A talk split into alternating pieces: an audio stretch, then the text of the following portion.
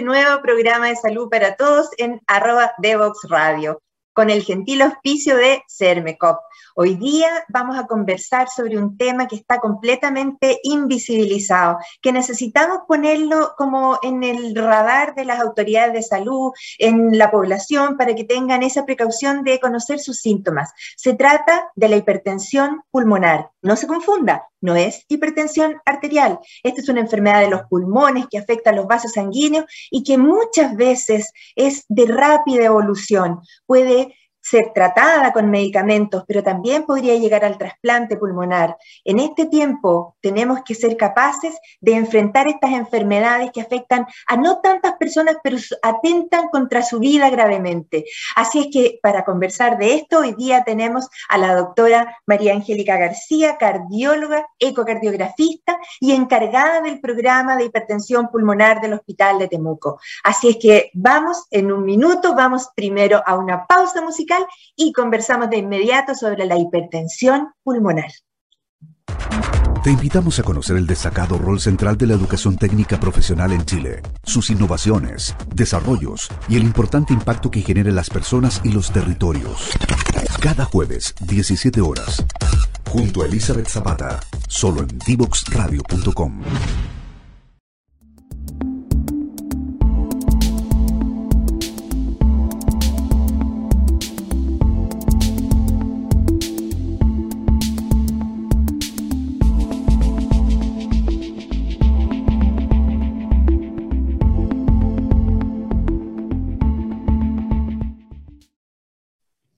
Ahora sí, estamos de lleno para conversar hoy día con la doctora María Angélica García, a quien le damos inmediatamente la bienvenida. ¿Cómo está, doctora García? Hola, doctora, muy bien. Feliz de estar con usted en esta reunión, eh, que me parece súper interesante y ojalá que a los auditores también les, les, interese y les resulte eh, interesante y entretenida. ¿Mm? Muchas gracias. Por supuesto, ya eh, eh, este pequeño programa es un espacio de reflexión sobre todo para los problemas que han sido invisibilizados hasta ahora, ya sea porque no se conocían bien o porque su terapia era muy cara o por la razón que fuera, o porque era imposible. Eh, hoy día vamos a conversar sobre la hipertensión pulmonar, que yo le puse de título no confundir con la hipertensión arterial, que suenan como medio parecido. Y en primer lugar, te quiero preguntar, querida María Angélica, eh, ¿qué te dónde, ¿de dónde eres tú? Si eres de la novena región o si, si llegaste de otro lado, dónde estudiaste y cómo llegaste a la cardiología y a este tema en particular. Claro, yo estudié medicina en la católica, después hice medicina interna en el J. Aguirre, posteriormente cardiología e imágenes en la católica nuevamente y desde el año 2003 que estoy en el Hospital Regional de Temuco, de la Clínica Alemana de Temuco, eh, por opción de venirme a vivir a provincia, ¿ya? Esa fue la inquietud. Eh, y respecto de la cardiología, la verdad que las cosas de la vida, yo quería ser hematóloga. Oh. ¿Tenía que ver con la sangre circulando o cómo fuera? Claro. Y después por las cosas de la vida terminé en, en, cardiología, pero la verdad que lo que pasa es que yo siento que las cosas, eh, en la medida que tú te vas interesando, vas conociendo, te van gustando. O sea, nosotros somos multifuncionales, eh, totipotenciales casi, de tal manera que tú puedas hacer distintas actividades en tu vida y, y encantarte con distintas cosas. Eh, Llegué aquí a Temuco el año 2003, eh, a cardiología, había un desarrollo súper interesante y acá hay universidad, había cirugía cardíaca, es decir, ya había un nivel importante de cardiología en Temuco, eh, y es por eso que me vine, ¿ya? Eh, por la universidad, qué sé yo. Y el área de la cardiología no coronaria es lo que me gusta a mí, todo lo que no es coronario. la insuficiencia cardíaca, las valvulopatías, las cosas raras, y dentro de eso la, la hipertensión pulmonar. Eh, que al principio cuando, cuando uno parte con esto, la verdad que es todo un misterio, poco se conoce a nivel de la población y también a nivel del gremio médico. Lamentablemente es uno de los grandes problemas que todavía tenemos. Y, las autoridades tampoco la tienen muy pendiente. Vamos a conversar, me imagino, eh, y es por eso que dentro de estas inquietudes, de las cosas raras, los desafíos, me interesó esta patología, que como probablemente lo vamos a discutir después con más detalles, se da preferentemente en mujeres jóvenes. Oh, claro. Claro, es un grupo de pacientes además exquisitos, son pacientes muy, muy agradecidas, pacientes jóvenes, pacientes en edad fértil, muchas de ellas, pacientes con potencialidades laborales. Entonces, e, es un grupo de pacientes, también un tipo de paciente muy, muy, muy agradable, muy rico de, tratar y de relacionarse con ellos. Bueno, lo primero que yo te tendría que decir a nombre de todos los auditores, que en general es gente joven, ¿cierto? Que muchas gracias, porque en el fondo ir a levantar y desarrollar eh, eh, enfermedades raras, ¿cierto? En un país tan centralista como, como Chile, ir a, las regiones es ya un mérito en sí mismo. Y tal como tú decías, una enfermedad que es desconocida para muchos médicos incluso, y, y que recién, desde, diría yo, de los años, hace unos 20 años, recién empezó a tomar fuerza a mí me tocó compartir mucho con la doctora Mónica Sagolín, que también impulsó la entrada de esta enfermedad a algún, algún, algún evento ministerial, cosa de que hubiera algún tipo de facilidad diagnóstica o terapéutica, pero no nos pongamos eh, eh, a reflexionar todavía sin explicarle a las personas qué es exactamente la hipertensión pulmonar. Cuéntanos en palabras muy sencillas de qué se trata la enfermedad. Eh, es una enfermedad en donde el fenómeno fundamental del, punto de vista fisiopatológico es que la característica, las características de las paredes de las arteriolas pulmonares, los vasos pulmonares arteriales, va cambiando, esas arterias se van engrosando, se van adelgazando porque su pared se va engrosando y van produciendo cambios, ¿no es cierto?, en las capacidades de relajación y de contracción de las arterias, que hace que esas arterias estén estrechas, de tal manera que el paso de sangre a través del pulmón se ve obstaculizado. Eh, eso se llama técnicamente un aumento de la resistencia vascular pulmonar y es el ventrículo derecho el que tiene que enfrentar ese aumento de la dificultad del paso, del aumento de la resistencia. Y es por eso que estas pacientes van manifestando síntomas, ¿no es cierto?, que son bastante inespecíficos. Y ese es el gran problema de esta enfermedad, en donde eh, el fenómeno inicial fundamental y más frecuente es el cansancio de las pacientes, lo que nosotros le llamamos disnea. Y ese fenómeno en mujeres jóvenes especialmente se puede catalogar muy fácilmente y muy frecuentemente de un síntoma banal, un síntoma funcional. Funcional significa que es como una, eh, eh, una psicosis, o sea, una idea de la paciente que realmente no tiene síntomas. Y es por eso que las pasan muchos años, que pueden en promedio pasar dos o tres años, con síntomas y sin un diagnóstico, dando vuelta por distintos especialistas, muchas veces multiconsulta y sin un diagnóstico. De tal manera de que eh, ese es uno de los principales desafíos que hay con esta enfermedad, que es un diagnóstico más oportuno, porque los síntomas son inespecíficos. Entonces, en esa situación en donde las arterias del pulmón se van dañando, se van obstruyendo el paso de sangre, el corazón derecho va fallando. Y en esa falla que es progresiva, es una enfermedad progresiva, desafortunadamente, ¿no es cierto? Eh, van haciendo ya derecha eh, y con riesgo, por supuesto, a futuro de, mortalidad precoz de mujeres, como le digo, generalmente mujeres de, edad más bien joven. Claro, yo, yo les solía explicar esto a los pacientes diciéndoles, por ejemplo, que si aquí en toda Rancagua bruscamente eh, la circulación de las calles se restringiera a, a dos tercios o a la mitad de las calles, que estuvieran abiertas y el resto estuvieran cerradas, los vehículos se atocharían. Y eso es un poco lo que pasa con la circulación eh, en la sangre, ¿cierto? Que como tiene menos caminos por donde ir, se, eh, se, produce esta hipertensión pulmonar, o sea, aumenta la presión en los vasos sanguíneos. Ahora, eh, si los síntomas son inespecíficos, ¿cómo, ¿cómo se avanza en el diagnóstico? A ver, yo creo que todo esto que estamos haciendo, que se llama difusión, de la enfermedad, tanto a nivel de la población como de los médicos, en los cursos, congresos, etcétera, es muy importante, porque si uno conoce de ciertas patologías, va a tener la capacidad de que frente a una paciente puede pensar en esa posibilidad diagnóstica y pedir los exámenes que correspondan para un diagnóstico más oportuno, que es donde está el desafío principal en relación a esta enfermedad a nivel de salud pública, a nivel de la población general, tenemos que educarnos de saber que existe esta condición y los médicos ser más eh, perspicaces, ¿no es cierto?, en pensar en ella y pedir los exámenes que son bastante sencillos, los de tamizaje inicial, los de screening inicial, son sencillos, están de disposición muy fácil y se deben pedir. Básicamente es una ecocardiografía Doppler, es lo que hay que pedirle a estas pacientes. ¿Mm? Entonces, lo primero es pensar, conocer que existe y la población lo mismo. ¿Mm? Sea que el diagnóstico o la sospecha podría ser hecho por un médico general, no importa donde sea que esté a lo largo de nuestro país. Y el acceso a la ecocardiografía, eh, ¿cómo estamos en este momento en Chile? ¿Hay suficientes eh, prestadores? Ah, es, un examen de especialidad, pero ¿hay a lo largo de Chile acceso a la ecocardiografía? Hay acceso, pero como todo en nuestra salud pública, lamentablemente el acceso es eh, acotado, restrictivo, tardío, es verdad pero al menos hay que pensarlo, como médico general, como internista, como broncopulmonar, como cardiólogo, como médico de familia, eh, como médico hasta el psiquiatra debiera pensar en esto. Claro. ah, todos debiéramos saber que existe y pensar en ella.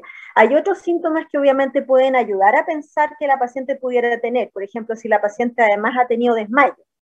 Desmayo con el un Caída, pérdida de conciencia una mujer joven que además se cansa, por supuesto, lo primero es pensar en una enfermedad obstructiva del flujo, ¿no cierto?, sanguíneo, ya sea el corazón derecho, el corazón izquierdo, hay que pensar en eso. Si la paciente tiene además mareos con el esfuerzo, episodios de dolor al pecho asociados al, al esfuerzo, lo mismo, ¿ya? De tal manera que hay, hay algunas cosas, ¿no es cierto?, que se van sumando, que en conjunto hacen pensar en esta enfermedad. Te puedes ayudar de otros exámenes complementarios, como un electrocardiograma, que en el fondo lamentablemente también dan un diagnóstico más bien tardío. Un electro normal no descarta hipertensión pulmonar, eso sí, ¿ya? De tal manera que cuando uno tiene una sospecha, eh, una sospecha eh, importante de esta enfermedad, eh, tiene que solicitar necesariamente un ecocardiograma y hay que hacer los esfuerzos para lograr conseguir el examen que como, usted misma dice, de alguna manera, eh, no hay una disponibilidad tan fluida, tan fácil, pero sí un examen que se puede hacer con relativa, ¿no cierto?, eh, facilidad cuando, cuando, es cuando uno insiste en esta posibilidad diagnóstica. ¿Mm? Claro, y aquí tenemos que explicarles a nuestros auditores que en realidad el tener exámenes normales, como por ejemplo el electrocardiograma, si es normal, no descarta la enfermedad. Eh, es un elemento más de juicio. Es como, por ejemplo, cuando las personas vienen con, eh, para saber si tienen asma y uno les hace una espirometría y el examen está normal, eso no significa que en algún minuto no se vayan a descompensar de su, de su enfermedad y por lo tanto el tener exámenes normales no, no, no, no lo aleja del riesgo de tener la enfermedad. Pero aquí lo bonito es que nos expliques por qué es importante el diagnóstico precoz o el diagnóstico oportuno de esta enfermedad ¿le cambia el pronóstico a las personas? Claro, lamentablemente hoy día en el mundo, no solo en Chile, en el mundo, países civilizados, tenemos un diagnóstico tardío en el 80% de las pacientes. 75, tres cuartos de las pacientes, 75-80% tienen un diagnóstico tardío, una enfermedad avanzada, así de grave. ¿Por qué? Porque los síntomas son inespecíficos, doctora. Entonces llegamos tarde. Eh, ¿Y cuál es la importancia de un diagnóstico oportuno? Como es una enfermedad progresiva, con el tratamiento se puede evitar, retardar, retrasar, evitar en algunos casos que progrese este remodelado vascular, esto de la, obstrucción que hablábamos de las arterias, pero puede empezar en forma mucho más lenta, de tal manera que esa paciente, ese paciente va a tener con tratamiento una evolución diferente, muy distinta de la evolución natural de la enfermedad, vamos a retrasar la aparición de complicaciones y de muerte, que es lo más importante, y de calidad de vida, por supuesto. Los estudios iniciales de los años 80 hablaban que en promedio estas pacientes vivían desde el diagnóstico tres años, 2,8 años. Uh. Terrible. ¿Y ahora? Hoy día es una enfermedad que tiene una sobrevida muy, muy superior. Tiene una sobrevida aproximadamente 70% a 5 años. O sea, ha cambiado el tratamiento, ha cambiado drásticamente el pronóstico de estas pacientes y mientras antes se inicia el tratamiento en las etapas más precoces, la expectativa de sobrevida y calidad de vida, ¿no es cierto?, es muy, muy, muy superior. De tal manera que es mucho lo que podemos hacer a nivel de salud pública. Con esto de la educación, para un diagnóstico oportuno, vamos sí realmente a modificar eh, el futuro de, de estos pacientes. Es muy notable. Mm. Esto es tan, tan relevante y tal como dice la doctora García, yo recuerdo en un congreso europeo de respiratorio que estábamos hablando de las listas de espera para trasplante pulmonar, porque era una opción terapéutica en ese momento antes de que se conocieran los medicamentos que actualmente hay disponibles. Y una de las cosas que más me golpeó como un dato eh, que, emocionalmente me, perturbó mucho es que la lista de espera para trasplante pulmonar cuando era vivida por un paciente con EPOC, por ejemplo, un paciente que fumaba, podía vivir ese paciente con una expectativa de vida hasta como dos años más, mientras que las pacientes o los pacientes con hipertensión pulmonar solían fallecer a los seis meses. O sea que si uno tenía ya un criterio de trasplante, la enfermedad más golpeadora era la hipertensión pulmonar y básicamente la hipertensión pulmonar primaria, que luego quisiera preguntarte si esta, este remodelado de los vasos sanguíneos son, eh, tienen una sola causa o hay causas diferentes y por qué se tratan distinto. Claro, eh, del punto de vista fisiopatológico hay conocimiento mucho más avanzado que lo que se sabía antes, pero todavía hay un área de desconocimiento muy importante. Eh, existen factores genéticos y en eso ha habido un tremendo avance en, el conocimiento durante los últimos años. Nosotros en Chile no tenemos estudios genéticos, ¿no es cierto?, por ser en forma rutinaria, pero hay eh, conocidas mutaciones que aumentan significativamente el riesgo de esta enfermedad en casos individuales, familiares, le pone un sello de peor pronóstico también a estas pacientes. ¿ya? Pero también de detección más eh, temprana si nosotros supiéramos y, lo tuviéramos disponible. Lógico que sí, pues contribuiría, eh, por ejemplo, si tú tienes un caso índice, es decir, hay una persona en una familia, tú puedes estudiar genéticamente el entorno más cercano. Claro, claro. eso pudiera... Y hay mutaciones, hay, hay muchas mutaciones conocidas, ¿no es cierto?, que favorecen este fenómeno en donde, ¿qué pasa a nivel de la arteria? Para explicarlo, tratar de explicarlo en simple. Se produce como un desorden en la regulación de la multiplicación celular de las células musculares lisas de la pared de las arterias.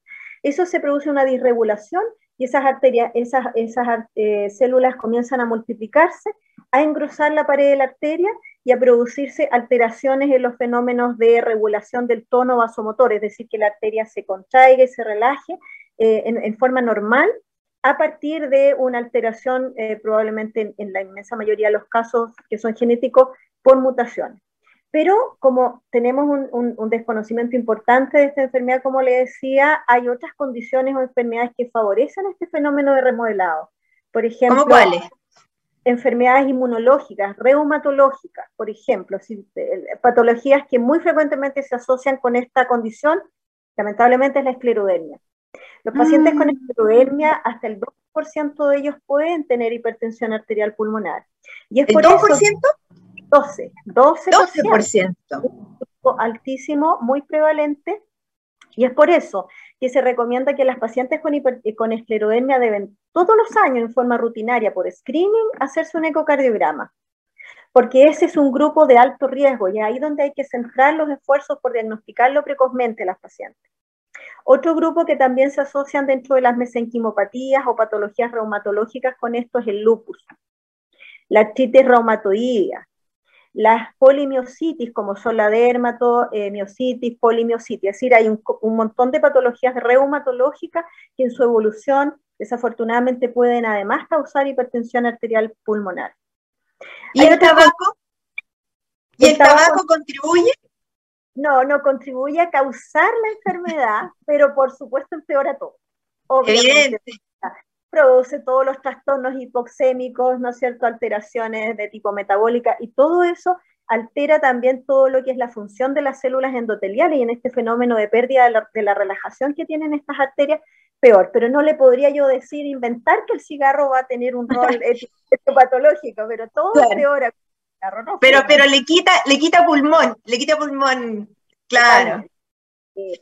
Ahora, eh, de todos estos conceptos, que son conceptos complejos, que, que, muchas veces no están al alcance de la, de la población, vamos a reforzar algunas de las ideas entonces de, del mecanismo de la enfermedad. Entonces, doctora García, las arterias pequeñas de los pulmones por donde tendría que pasar el oxígeno, en vez de tener una, pared muy fina, tienen una pared muy gruesa y dejan de hacerle caso, digamos, a las regulaciones normales y por lo tanto la sangre fluye con dificultad. Hasta ahí, ¿cierto?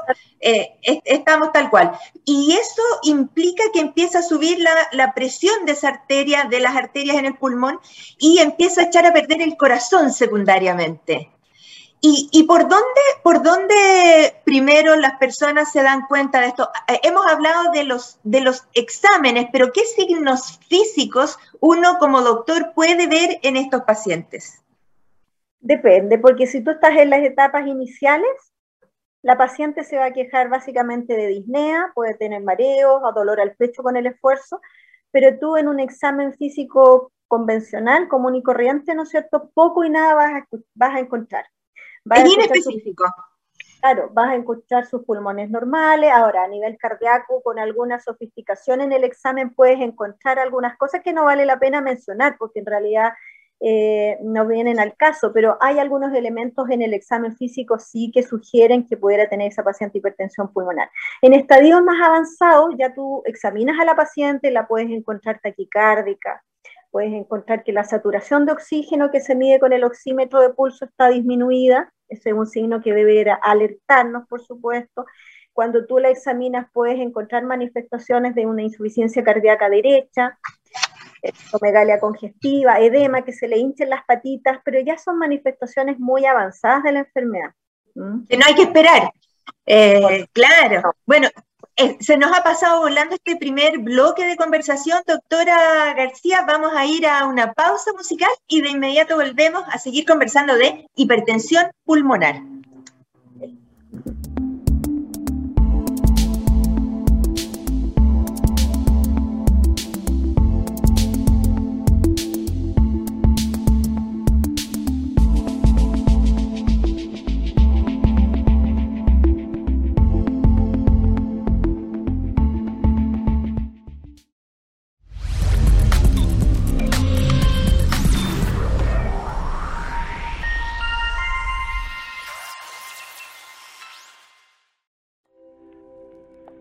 Sermeco es una cooperativa que a lo largo de la historia ha puesto a las personas en el centro, asumiendo el compromiso de protegerlas, brindándoles acceso a una salud oportuna sin importar su edad, sexo o si tienen enfermedades preexistentes. Nadie debe ser excluido. Hoy queremos que conozcas Vive Sermecop, un programa de descuentos y beneficios en salud donde podrás acceder a atenciones con especialistas, exámenes, telemedicina ilimitada, sin costo para ti y mucho más. Ingresa a vivesermecop.cl, utiliza el código Vive Mujer y recibe un 20% de descuento. No dejes pasar esta oportunidad.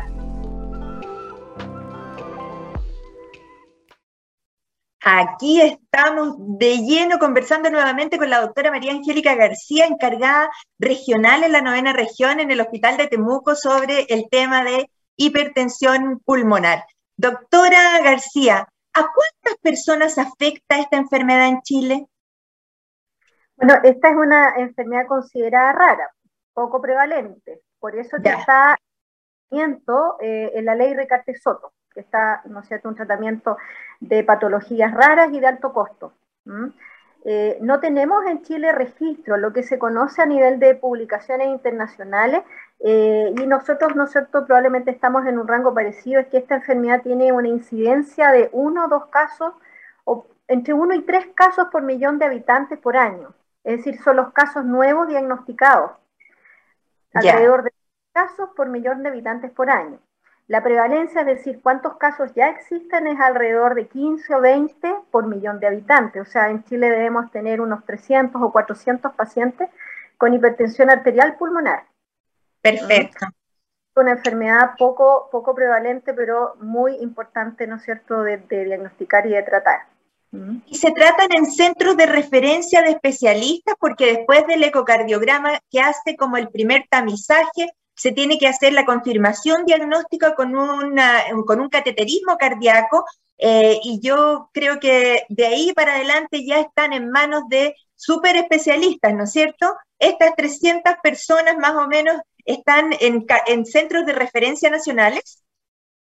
A ver, eso es lo ideal, que como es una patología que, de la que se conoce poco, es una patología que el diagnóstico es eh, complejo, requiere para su diagnóstico un, cateterismo cardíaco derecho en centros especializados, ¿no es cierto? Requiere un, otros eh, eh, estudios o exámenes complementarios para descartar o catalogar al paciente en el subgrupo de hipertensión pulmonar, tiene que ser idealmente tratados en centros especializados. Eh, desafortunadamente, como hablábamos al principio, pocos médicos nos dedicamos a esto, de tal manera que también en Chile hay un tema de acceso a centros de, atención más especializados. Yo te diría que prácticamente esto se concentra en Santiago. En Santiago. Ya hay otros centros que trabajan en provincia, pero son muy, muy pocos en realidad. Está muy poco desarrollada el, tratamiento y el manejo de este tipo de pacientes en regiones. Mm. Supongamos que el paciente o la paciente ya tiene su diagnóstico confirmado. ¿Cuáles son las bases del tratamiento de la hipertensión arterial pulmonar? Bueno, el tratamiento, como todas las enfermedades, tiene un, ámbito eh, general y un ámbito de tratamiento farmacológico. Dentro del ámbito de la hipertensión arterial pulmonar, ¿no es cierto? En lo general, eh, hay cosas muy importantes, ¿no es cierto?, que tienen que ver, por ejemplo, con restricciones de la vida de esta paciente cuando el paciente, la paciente tiene hipertensión arterial pulmonar de, mediana a grave eh, condición, porque esto se cataloga en, el perfil de riesgo del paciente. Por ejemplo, se recomienda no embarazarse. se le restringe. ¿Se le recomienda no? Ya. Se recomienda no embarazarse, que por supuesto en mujeres jóvenes en edad fértil es un tremendo tema. Ahora se dice que todos hemos tenido los que nos dedicamos a esto, pacientes que llegan igual embarazadas a pesar de, de habérsele sugerido porque son eh, tienen eh, intensamente desarrollado su deseo de ser madre. Entonces ahí nos enfrentamos muy delicada muchas veces de estas pacientes, claro. Doctora, y, y, cuando usted recién nos contó que la sobrevida era breve, eh, ¿Cómo le dice usted a una persona que tiene esta enfermedad, a una mujer joven, madre de familia, con hijos chicos tal vez, que su sobrevida va a ser más corta? ¿Cómo, cómo, cómo se prepara uno para eso? Yo creo que nadie está preparado. En general, unos, las pacientes se van informando. Ahora, no quiero ser tan catastrofal de decir que todas tienen un mal pronóstico. Lo que conversábamos al principio, yo tengo pacientes que llegan en estadios precoces de la enfermedad que tienen una buena respuesta vascular a los vasodilatadores, que se llaman, ¿no es cierto?, test de vasoreactividad positiva en el cateterismo, y esas pacientes van a un pronóstico muy bueno. Eh, otras pacientes, ¿no es cierto?, que tienen una situación de riesgo intermedio diferente también o eh, en situación más avanzada. Entonces, es muy difícil decir que todas las pacientes van a tener un, muy mal pronóstico, no es así. Y hoy día, como conversábamos, los tratamientos modifican mucho la evolución de, eh, del pronóstico de esta enfermedad. Pero obviamente las pacientes se informan, eh, las pacientes, ¿no es cierto?, van viviendo su enfermedad y en eso obviamente tenemos que hacer nosotros los médicos también un acompañamiento, ir solucionando dudas, irnos acompañando las distintas dificultades que se nos van presentando. Muchas veces las pacientes tienen, por ejemplo, que someterse a intervenciones quirúrgicas de patología no cardíaca y hay que ir haciendo un acompañamiento, ¿no es cierto?, en el curso de la vida de estas pacientes. Y así se va viviendo. Yo creo que como, como que te, ni Dios quiera te diagnostican un cáncer, obviamente tú eh, no vas de buenas a primeras a decirle al paciente, va a tener que conectar a, a la red. Eh, no le dices de buenas a primeras al paciente cuál va a ser el futuro, porque tampoco tú lo sabes a ciencia cierta, eh, sino que tú vas viviendo la enfermedad con el paciente. Claro. porque tú con el tratamiento también puedes modificar mucho la evolución de esta enfermedad. Hay pacientes que son muy respondedores y ahí le modificas, ¿no es cierto?, en, forma positiva intensamente el pronóstico a las pacientes. Otros pacientes que son menos respondedores van a tener un futuro y un pronóstico distinto. Entonces, yo no metería dentro del mismo saco a todas las pacientes, cada paciente es distinta. De hecho, eh, tengo, me recuerdo ahora que lo, que lo mencioné una paciente que la controlo desde hace, no sé, 12 años, le empecé a hacer el tratamiento básico con lo que teníamos hace muchos años atrás con sildenafil, que es uno de los vasodilatadores pulmonares selectivos de uso masivo, muy económico. Oye, esa paciente se normalizó, esa paciente está, está sana. Eh, y es porque, y, y, de hecho está diagnosticada y documentada su enfermedad. No es que haya sido una hipertensión pulmonar de las formas reversibles, que también existen, pero no son las más frecuentes. Y esa paciente por la vía de tratamiento, desde el punto de vista fisiopatológico, que es una alteración en lo que le llamamos la vía loxionítico hiperrespondedora, esa paciente está sana, pero obviamente con tratamiento, porque es imposible suspender el tratamiento a esa paciente porque tú con este tratamiento estás controlando la enfermedad, pero no la has sanado. La enfermedad claro, pero es, pero es una maravilla que, que, exista el recurso y que además parte del inicio de la terapia sea un tratamiento vía oral, o sea, un, un, medicamento que es simple de administrar, que está disponible, que está de Arica Magallanes. Entonces, esa primera pata del tratamiento que es los vasodilatadores orales, eh, eh pueden se deberían mantener por el, a lo largo de la vida o se va haciendo pequeños ensayos como, como de, de tiempos, de semestres o años de tratamiento. Claro, el seguimiento de estas pacientes, tú vas clasificando al paciente en la situación, se, llama estratificación de riesgo. Y ahí tú tienes que eh, ser bastante eh, clara en que tienes que evaluar parámetros que son clínicos, parámetros ecocardiográficos, parámetros de biomarcadores, que son exámenes de sangre que te dicen cómo está el corazón derecho, y parámetros hemodinámicos para decir, esta paciente está bien, esta paciente está regular y esta paciente está mal. Y en función de eso, tú decides qué, cómo escalas o no en el tratamiento. O sea, perfecto.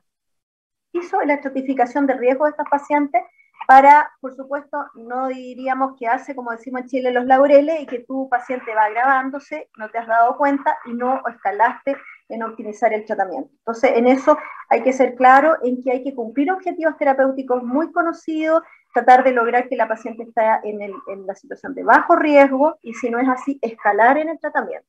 Hoy día existen tratamientos de, eh, de, una generación más avanzada, ¿no es cierto?, en donde se usan medicamentos no tan simples, ¿no es cierto?, como son los de uso oral, eh, y existen los prostanoides, que es un grupo, una familia de fármacos que se usan en, esta enfermedad que son de uso más complejo, de uso subcutáneo, como tenemos en Chile, o de uso eh, continuo por vía endovenosa que complejiza bastante más el tratamiento, pero está reservado para pacientes de mayor riesgo.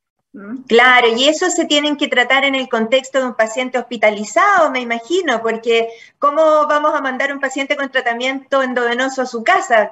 Cuéntanos un poquito más de, de la terapia de esos pacientes más, más graves. Eh, afortunadamente no, no es que tú tengas que dejar a la paciente hospitalizada de ternum, sino que son eh, estrategias de tratamiento que con bombas de infusión de uso domiciliario, que son portables, el paciente va con su bomba, de esas bombas pequeñitas, ¿no es cierto?, como se usan para la insulina. Perfecto. Con una infusión subcutánea, funciona con su bomba, eh, va a la playa, hace su vida, ¿no es cierto?, con fármacos de uso subcutáneo, que son estos prostanoides, ¿no es cierto?, como en este caso usamos nosotros el treprostinil. Afortunadamente yo ya tengo tres pacientes en este hospital que eh, disponen de ese recurso y eh, es un medicamento, claro, complejo de usar. Tú partes el tratamiento en un ambiente hospitalario, pero la paciente posteriormente se va a su casa aprende muy bien el manejo de estas bombas y estos fármacos y realmente modifica mucho la evolución y la condición de las pacientes de forma muy positiva. Perfecto, ¿y esto está cubierto por la ley Ricarte Soto por ser enfermedad rara? Mira, la ley Ricarte Soto, y en eso quería que, que me lo hubieses preguntado y te lo agradezco porque es muy restrictiva respecto de qué grupos de pacientes con hipertensión pulmonar pueden acceder a los fármacos de la ley Ricarte Soto, que son fármacos caros, por supuesto, por eso están en la ley Ricarte Soto. Por supuesto. Que no, no, no quiero latearlas respecto de la clasificación de la hipertensión pulmonar, pero de los muchos grupos de pacientes con hipertensión pulmonar, solo existen escasos grupos que se benefician de poder aplicar a la ley Ricarte Soto. Son las pacientes con hipertensión arterial pulmonar idiopática, asociados a drogas y asociados a mesenquimopatía pero hay un montón de otros pacientes con hipertensión pulmonar que pudiendo beneficiarse de los vasodilatadores por la ley no están autorizados. Por ejemplo, pacientes con cardiopatías congénitas, que hay un grupo amplio de pacientes que tienen hipertensión pulmonar asociada a enfermedades congénitas del corazón. Pacientes con infección por VIH, es raro, pero alrededor del 0,6 al 1% de los pacientes con VIH también pueden hacer hipertensión pulmonar. Eh, y, otras patologías, ¿no sé, hipertensión portal, etcétera, otras patologías que se pueden beneficiar del uso de vasodilatadores no pueden aplicar a la ley porque no están dentro del grupo autorizado para la, para la ley Ricardo Soto. Entonces es bastante... Pero explíquenos un poquito por qué esa discriminación, porque finalmente la enfermedad produce los mismos síntomas y produce también un deterioro de la calidad de vida la razón que sea, pero es hipertensión arterial pulmonar. Entonces, ¿en base a qué se hace esa discriminación de la terapia? Mira, realmente eso no se entiende. La ley partió, Ricardo Soto, el 2016. Y hasta ahora han pensado en qué grupos adicionales se pueden incluir para estas terapias. Eh, sabiendo que, y está demostrado científicamente por estudio, y ya todo lo que hacemos en medicina es basado en evidencias de estudios clínicos, ¿no es cierto? Eh, está demostrado y no están autorizados para su uso, ¿no es cierto?, en Chile, desafortunadamente. Yo pienso que es por un tema de contención de costos, nada más. Pero la responsabilidad del Estado sobre asegurar el derecho a la vida en, en, estos casos en que son no tantos pacientes, pero dependen de estas terapias de alto costo, entonces es algo que ustedes como especialistas, por una parte, tienen que ilustrar, iluminar a las autoridades de salud, pero también, digámoslo al tiro, que las familias y los propios pacientes también son capaces de levantar un tema con la fuerza suficiente como para que se les dé. Por ejemplo, a los niños con fibrosis quística, los papás se encadenaron en, afuera de la Universidad de Chile en su minuto cuando partió el GES y en este caso, ¿hay asociaciones de pacientes con hipertensión arterial pulmonar? Claro, hay, hay médicos, ¿no es cierto?, muy motivados en presionar y hay grupos de pacientes como es la APSI, la Asociación Chilena de Pacientes con Hipertensión Pulmonar, muy motivados lo mismo, pero eh, desafortunadamente eh, no, no, se escucha necesariamente, o sea, se han ido produciendo avances, ha ido mejorando, de hecho hay algunos fármacos nuevos que se han incluido, pero, pero todavía falta mucho y, yo claramente pienso que es un tema de contención de costos, porque desde el punto de vista médico hay indicación para usarlo y por otro lado hay indicación de aumentar el pool ah, de medicamentos disponibles para tratar esta enfermedad, que también es restrictivo. Ahora, en ese sentido, uno a lo que recurre en su hospital, afortunadamente yo he tenido la, bendición de que en mi hospital las autoridades me han apoyado y me, me, dan la posibilidad de solicitar medicamentos que son por gasto extraordinario. Porque son fármacos caros, entonces por gasto extraordinario, pero el problema de eso es que de repente si hay problemas económicos puede haber una suspensión del, del, de la adquisición y la disponibilidad de estos medicamentos, entonces no está garantizado. Pero sí el hospital ha mucho en disponer de estos medicamentos a alto costo, pero debiera ser, ¿no es cierto?, por ley, que se amplíe eh, la disponibilidad de medicamentos y, como te decía, muy importantemente, eh, el, pool de pacientes, el, tipo de pacientes con hipertensión pulmonar que puedan aplicar a, esta, este beneficio. Pero esto, eh, ah, claro, a uno le queda la sensación de que si usted como especialista motivada en el tema está ahí, va a pelear por sus pacientes, pero ah, puede haber hospitales en donde no haya nadie encargado de, este, de esta patología y pudiera ser que esos pacientes quedaran ahí en, un poco en tierra de nadie. O sea, ¿cómo? Y, además, por otra parte, en, la, en la, parte privada, eh, ¿existe posibilidades de tratarlos también? ¿Los seguros privados, las ISAPRES, cubren estas enfermedades de alto costo? Lo que pasa es que la, ley Ricarte Soto aplica a pacientes con ASA, pacientes ISAPRES. Es para Perfecto. Y sí hay algunos casos, ¿no es cierto?, en donde las ISAPRES apoyan el, uso de fármacos especiales, pero generalmente después de judicializar la solicitud, no es tan fácil, ¿ya? De tal manera que no es una cosa que sea de fácil acceso. Eh, en ese sentido, como te digo, lo más razonable es que por ley esto mejore. Y esto de judicializar el caso significa que las personas necesariamente tienen que hacer valer sus derechos a través de una o, de, de decreto o de una acción legal? Exacto, eso ya lo hemos vivido y, y muy, o sea, si tú empiezas con ese camino, generalmente ganas, pero es engorroso, no todos los pacientes tienen esas posibilidades, ¿no es cierto? Es eh, costoso. Es costoso, es engorroso, es, es, lento, es desgastante. Entonces, claro, pero se puede conseguir, se puede. Pero, pero eso ya es muy restrictivo, ¿te fijas? Ahora, lo que tú dices de lo, respecto del acceso a salud, es verdad, o sea, lamentablemente uno ve que eh, muchas veces te refieren pacientes que el otro día, sin ir más de un hospital, da lo mismo el lugar, que ya llevaba con el diagnóstico tres años, sin tratamiento. Te fijas, un hospital sin importante. Referirlo al especialista. Claro, como es una enfermedad que se piensa que poco menos no hay mucho que hacer, muchas veces los médicos tratantes tampoco son muy activos. Entonces, por eso te decía que estos programas de difusión, tanto a nivel de la población como a nivel de el estamento médico y profesionales de salud en general, porque aquí tenemos que involucrar enfermeras, kinesiólogos. En este, en este equipo que trabajamos con estas pacientes, trabajamos muchas personas. Trabajo yo, el cardiólogo, en este caso, porque esta es un, área de interés tanto para los broncopulmonares como los cardiólogos, ¿no es cierto? claro.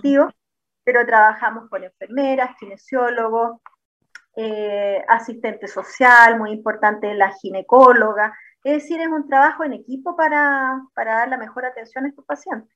¿Mm? Exactamente. Yo creo que este, estos espacios de difusión que nosotros eh, podemos contar, levantamos temas y seguro que va a quedar en, el pensamiento de alguien que, puede empujar, que, tiene, que puede tener hasta incluso un familiar que esté eh, sufriendo de esta, de esta enfermedad y que se dé cuenta en el fondo que aquí no le podemos cargar la mano. Si ya le tocó en suerte, mala suerte, tener una enfermedad a alguien genéticamente, ¿cómo vamos a dejarlo como como solo, como huérfano, como, como, como un náufrago, si ya existe terapia conocida.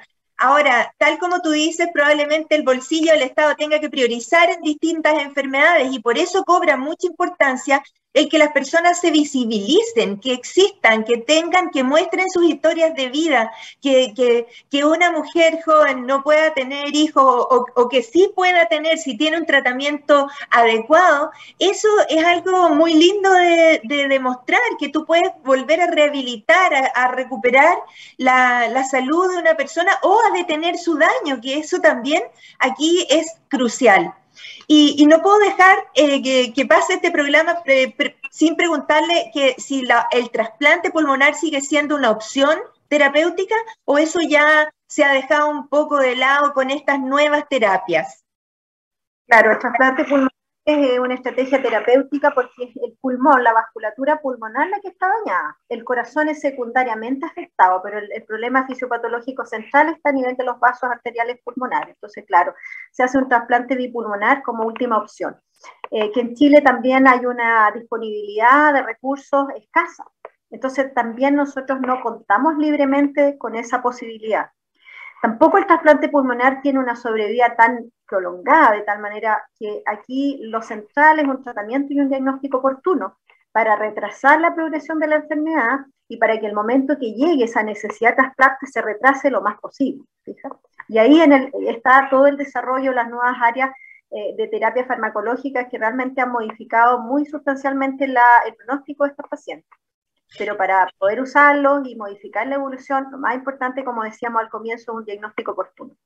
¿Mm? Doctora María Angélica García, le agradezco estos minutos, muchísimas gracias por su dedicación, por el amor que tiene por este gran problema que en realidad se necesita aquí de muchas voluntades para poder resolver.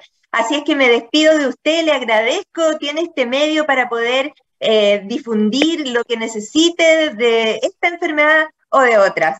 Nosotros nos despedimos de la doctora García, pero seguimos en nuestro programa para ir a la siguiente pausa musical. Chao, doctora. Gracias, doctora. Divoxradio.com Codiseñando el futuro.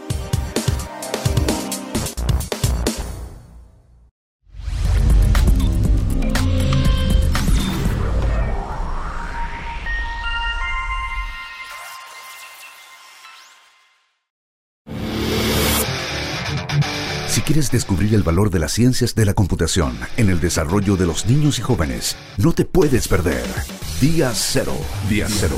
Todos los jueves a las 18 horas, junto a Belén Bernstein y sus invitados. Día Cero. Y hoy hablamos de temas que afectan a pocas personas, pero los afectan en forma importante. Eh, también nos importan los temas que afectan a millones de chilenos. Así es que todo nuestro esfuerzo es poner en, su mente, en un espacio de reflexión, a través de todas nuestras plataformas, Instagram, YouTube, eh, Facebook, eh, temas eh, de salud relevante. Aquí estamos, los estamos escuchando, queremos saber de qué quieren conversar aquí en Salud para Todos de Devox Radio con el auspicio de Cermecop. Nos vemos en el próximo programa.